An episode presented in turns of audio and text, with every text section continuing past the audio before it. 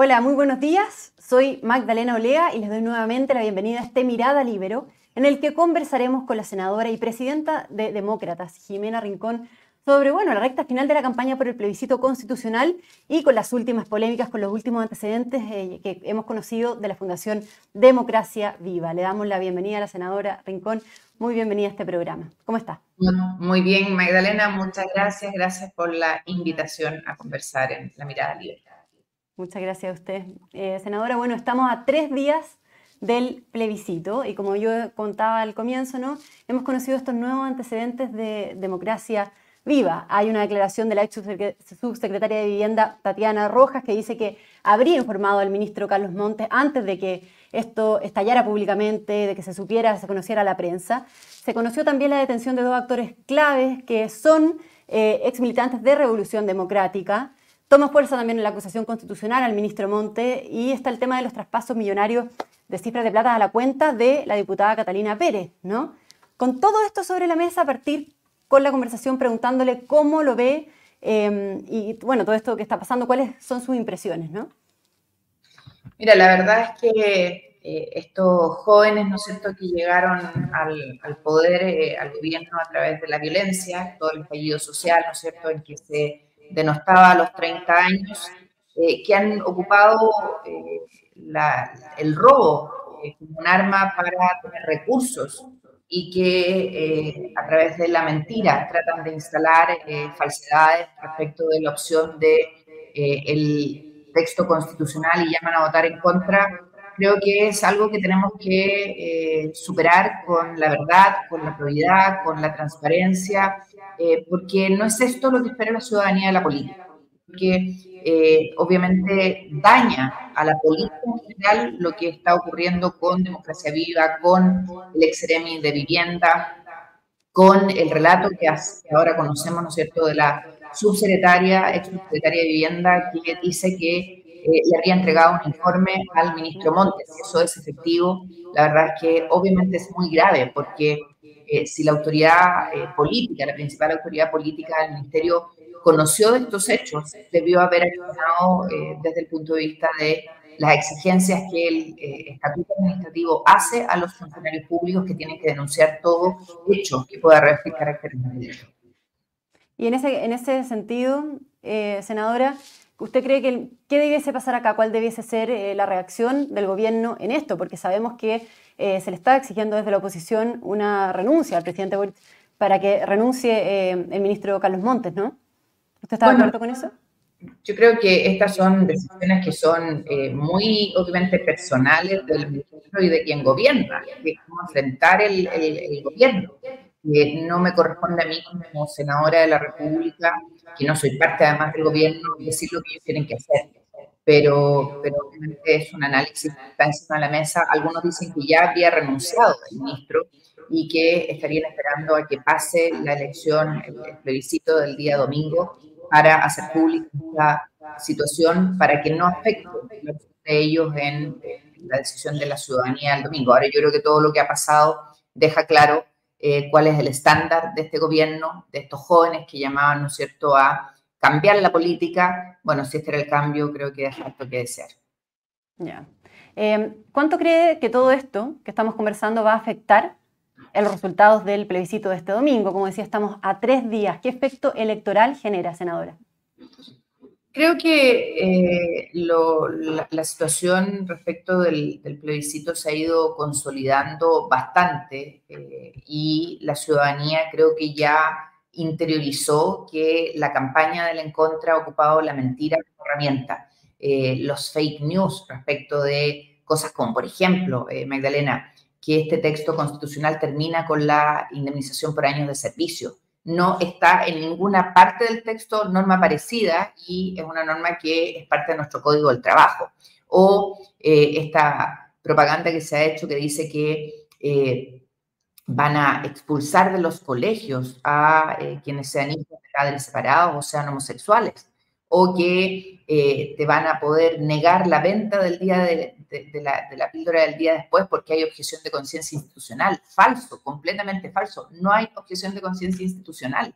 Eh, entonces, son tantas las mentiras que se han instalado como elemento de campaña de los del en contra que la ciudadanía se ha ido dando cuenta por leer el texto, por las campañas de información que estamos haciendo, de que eso no es así y el sentido común al final, ¿no es cierto?, prima. Eh, ¿Por qué voy a estar del lado de los que me llamaron a probar un mamarracho, un mal texto el 4 de septiembre del año pasado y que ahora me, llaman a rechazar, estar en contra de un texto usando mentiras? Eh, la ciudadanía es mucho más sabia, es mucho más eh, informada, más preparada que esta campaña del terror que han hecho, que se cae sola. Y se cae sola porque además quienes llaman a votar en contra son personas que terminan al final eh, cuestionadas por probidad, cuestionadas por robo, cuestionadas por contradicciones que hacen que eh, hombres y mujeres en el país digan, ¿saben qué? No puedo estar del lado de quien me dice vote en contra cuando tienen un prontuario de tal magnitud que eh, no, no puede ser cierto. Así que yo creo que... en, ese, en, ese, sentido, senadora, la propuesta de constitución tiene algo que pueda em, frenar en el fondo que ocurran casos como este, de los que estamos conversando de democracia viva o casos de corrupción, em, como, el, como el caso de fundaciones, digamos? Te agradezco la, la pregunta porque efectivamente eh, uno diría, ¿por qué se oponen a este texto constitucional? Bueno, una buena razón es que este texto eh, consagra eh, una institucionalidad contra la corrupción, pero además establece sanciones drásticas para quienes eh, pretendan estar en la política, en la función pública, en cargos en el Estado, si han sido eh, condenados por hechos de corrupción. Quedan absolutamente eh, imposibilitados de por vida, no por tres años, cinco años, no, de por vida de poder estar en la política, lo que me parece una tremenda noticia cuando vemos que el caso Luminaria, el caso convenios o fundaciones, el caso de traspaso de recursos, etcétera, se volvió una práctica habitual trascendiendo los colores políticos, ah, esto da lo mismo, y no tiene sanción. Bueno, este texto constitucional es claro y categórico en esa línea.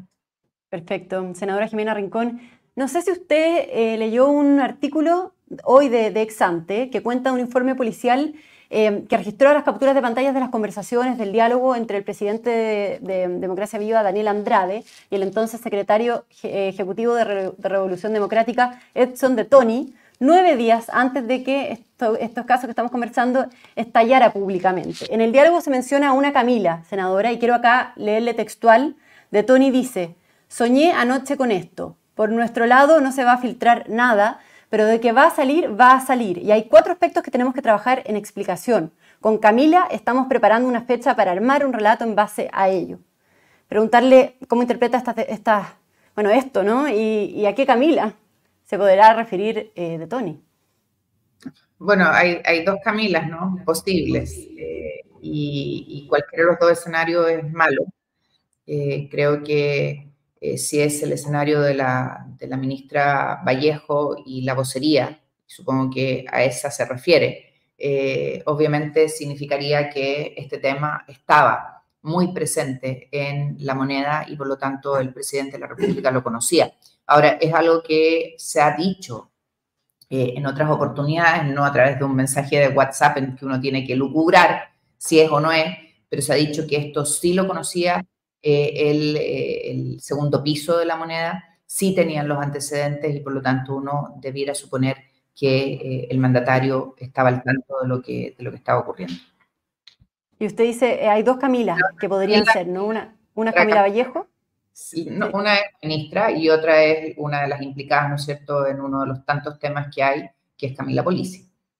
Perfecto. Ahora, si la involucrada, como usted dice, eh, es Camila Vallejo, ya estaríamos hablando de algo distinto acá, ¿no? De algo de proporciones mayores. por eso digo que ese escenario es mucho más complejo que el otro, porque en el caso de Camila Polisi era obvio que iban a tener que ver cuál iba a ser el relato. Eh, pero en el caso de Camila Vallejo, que nada tiene que ver, supongo, con el tema de los traspasos, los convenios, los, fondos, eh, tenía que ver más bien con una vocería y una explicación pública. Pero eh, si ese es el escenario, me parece gravísimo porque eh, debieron, ¿no es cierto?, haber anticipado todo lo que venía y haberlo conversado y tomar definiciones drásticas de investigación, de persecución, de claridad pública respecto de que estas cosas no son aceptables y resulta que han pasado los meses, solo se le han pedido la renuncia, y me, me puedo equivocar, a dos ex Ceremis, una subsecretaria, y no, se, no ha pasado nada más desde el punto de vista de las responsabilidades políticas. Lo que si este WhatsApp tiene que ver con la ministra vocera, me parece de una gravedad mayor. De una gravedad mayor, claro. Bien, eh, senadora Jimena Rincón, quiero preguntarle ahora por otro tema, por la polémica que se ha desatado, bueno, algo usted mencionaba también ahora en la conversación, pero con la aparición de la expresidenta Bachelet de la campaña del En Contra, argumentando que la propuesta pone en riesgo derechos de las mujeres eh, y la ley de aborto en tres causales, eh, usted fue una de las primeras en salir a demitificar esto públicamente. incluso le envió una carta, o sea, una, una carta que, que, estaba dirigida, una carta pública dirigida a la expresidenta. Y esto cobró especial relevancia porque, bueno, justamente usted fue parte del segundo gobierno de Michelle Bachelet ¿no? como exministra Express y también de trabajo de Bachelet. Entonces quiero preguntarle aquí em, su postura ¿no? y también em, tomando en cuenta las críticas a sus declaraciones que, y las repercusiones que se han generado en el bando oficialista eh, con las declaraciones de Ana Lía Uriarte del Partido Socialista que dijo que la carta, la voy a leer acá, ella dijo la carta en el primer párrafo llega a la insolencia y en el último a la arrogancia, en referencia cuando dice eh, converse conmigo y yo le voy a explicar cómo son las cosas, ¿no? que es lo que usted, que usted decía en esta, en esta carta. ¿Cómo responde también a esto? Digo, converse conmigo y yo le voy a explicar cómo son las cosas. Eh, ese es un resumen demasiado eh, escueto y con un tono que no tiene. yo solo le digo es que si nos juntamos podría yo aclararle muchas de las afirmaciones y, como lo hacíamos cuando trabajábamos juntas, revisar los antecedentes que le entregaron y despejar dudas y malas informaciones. Eh, eso es lo que yo le digo a ella. Eh, ¿Y por qué esta carta? Porque, porque creo que aquí tienen que dar eh, explicaciones y creo que el, más, el mal gusto es el de los que hicieron hacer a la presidenta, la expresidenta Bachelet este spot. Porque está cargado de eh, imprecisiones, eh, afirmaciones engañosas y falsedades. Y no lo digo yo, eh, lo dice el fast check que hizo la UDP y que publicó Televisión Nacional. Está lleno de afirmaciones que no son correctas.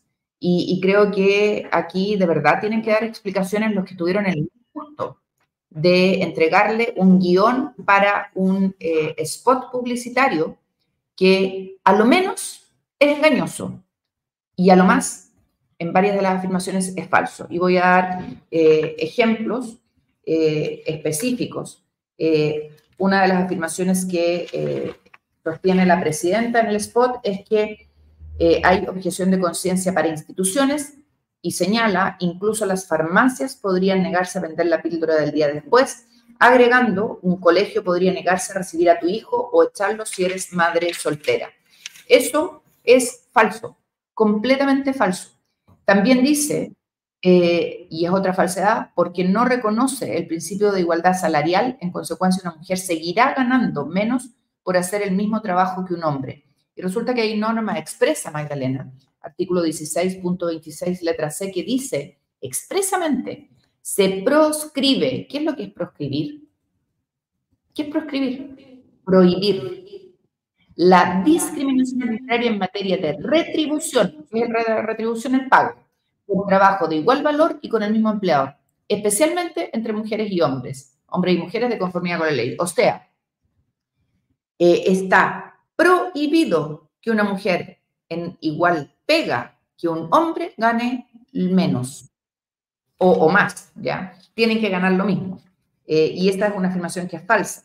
Después, eh, Creo que eh, podríamos seguir ¿no? con las afirmaciones de la presidenta. Creo que aquí la insolencia la cometieron los que llevaron a la presidenta Bachelet a filmar este spot y a hacerla eh, sostener este relato que no tiene asidero eh, en el texto que se plebiscita el día 17 de diciembre. Perfecto. Senadora, eh, hay noticias de último minuto. Eh, acaban de detener, me dicen acá por interno, uno de los indultados por el presidente Boric hace un año, Luis Castillo. Preguntarle ahí si esto podría tener un efecto a la elección. Hay quienes ya hablan de Atocha, ¿no? ¿Cómo lo ve usted? Mira, eh, este es otro tema que también está en el texto constitucional, toda la normativa de seguridad. el tema, ¿no es cierto?, de Fiscalía Supraterritorial, Defensoría de las Víctimas, Policía de Frontera, en fin, hay un, dicen los que atacan este texto constitucional, los que están en el contra, que esta es la constitución de la seguridad. Bueno, las constituciones son hijas de su tiempo y esta claramente está respondiendo a un tema que es muy, muy delicado, que es el tema de eh, los delitos. Y el tema del indulto, el famoso indulto eh, otorgado por el presidente de la República, fue cuestionado por nosotros como demócratas en su oportunidad. Eh, creo que lamentablemente ellos creían en que todo valía, que la violencia era válida. Y esto obviamente iba a pasar, nosotros lo dijimos, se indultó a personas que eh, habían cometido delitos, delitos comunes. Y, dijimos, ¿qué pasa si uno de esos indultados eh, comete un delito? ¿Quién va a responder frente al delito? ¿Quién los indultó? El presidente de la República. Y expusieron al presidente de la República a eso. Y en ese minuto, Magdalena se quedaron callados, guardaron silencio. Yo espero que en esta oportunidad no lo hagan y no sigamos deteriorando la institución de la presidencia de la República, porque al final eh, esto es grave por eso, porque vamos debilitando a las instituciones y yo espero que el presidente de la República eh, hable y reconozca el error que eh, cometieron. Creo que esto de verdad es muy, muy grave. creo que, y, aquí voy a recordar algo que dijo el, el contralor Jorge Bermúdez, y lo voy a leer, dijo, frente al tema de los indultos y a los presos del estallido, dijo, si hay criminalidad común, que fue lo que hubo, creo que no corresponde indultar. Y ese tema, ese tema fue absolutamente silenciado por el presidente de la República, por su ministra vocera, eh, por eh, todo el equipo del de, eh, gobierno. Y yo dije, y voy a citar lo que dije y salió recogido en la prensa, si ocurre una tragedia, todos conocen al responsable. Y me hago cargo de mis palabras, porque creo que llegó la hora de que ordenemos la casa y el presidente de la República tiene que decir algo porque esto es grave. Eh, nosotros, y no sé si te acuerdas, Magdalena, hicimos un requerimiento ante el Tribunal Constitucional por este tema y lamentablemente lo perdimos. Y aquí nadie, nadie puede decir que nosotros al menos no intentamos ordenar la casa y poner las cosas eh, en la dimensión que correspondía. Ahora, ¿y qué efecto genera? ¿Usted cree que esto le afecta al gobierno y a la opción en contra en el plebiscito? Yo creo que, todo lo que está pasando estos días, la detención del ex Eremi, el ex representante de Democracia Viva, eh, esto que tú acabas de relatar, que es noticia en desarrollo, ¿no es cierto? Eh, obviamente tiene consecuencias, pero creo que eh, traspasó los límites de que se afecta o no afecta al gobierno. Yo creo que esto afecta a las instituciones y me parece que un gobierno, insisto, llegó al gobierno usando la violencia, usando eh, la mentira, usando el robo para eh, hacerse de recursos públicos, obviamente eh, estamos ante un escenario tremendamente peligroso. Y yo lo que pido es que hombres y mujeres el próximo domingo 17 de diciembre piensen muy bien su voto, porque si quieren seguir con la institucionalidad que tenemos, si quieren eh, que el gobierno celebre eh, el triunfo del en contra o los partidarios de gobierno celebren el triunfo del en contra. Recuerda que todos los partidos de gobierno, todos están en la posición del en contra, desde la democracia cristiana hasta el Partido Comunista. Bueno, eh, saben lo que tienen que hacer. si quieren que se empiece a ordenar la casa, que haya un llamado de atención al gobierno, el domingo el voto de cambio, el voto de reordenar las cosas, el voto a favor de una nueva constitución que es lo que nosotros estamos desde Demócratas Amarillo eh, respaldando. Porque, porque a su juicio está ligado entonces este plebiscito al, al, digamos, al resultado que se obtenga el domingo al gobierno también y también eh, en eso por las declaraciones de, Diego Ibáñez, ¿no? ayer el presidente de Convergencia Social, que dijo que un triunfo del a favor es un retroceso para la agenda de gobierno. Así es, y no permite implementarlo. Yo creo que tenemos que eh, tener un voto a favor que permite, permita frenar la decadencia en la que estamos eh, y en el caso de lo que ha eh, señalado el diputado Diego Ibáñez, presidente de Convergencia, yo le puse en un tuit que la verdad es que no sabemos cuál es la agenda, porque de agenda hay bien poco. Mm. Perfecto. Senadora Jimena Rincón, muchísimas gracias por su mirada, por esta entrevista. Aportas ¿no? en la recta final del plebiscito de este domingo.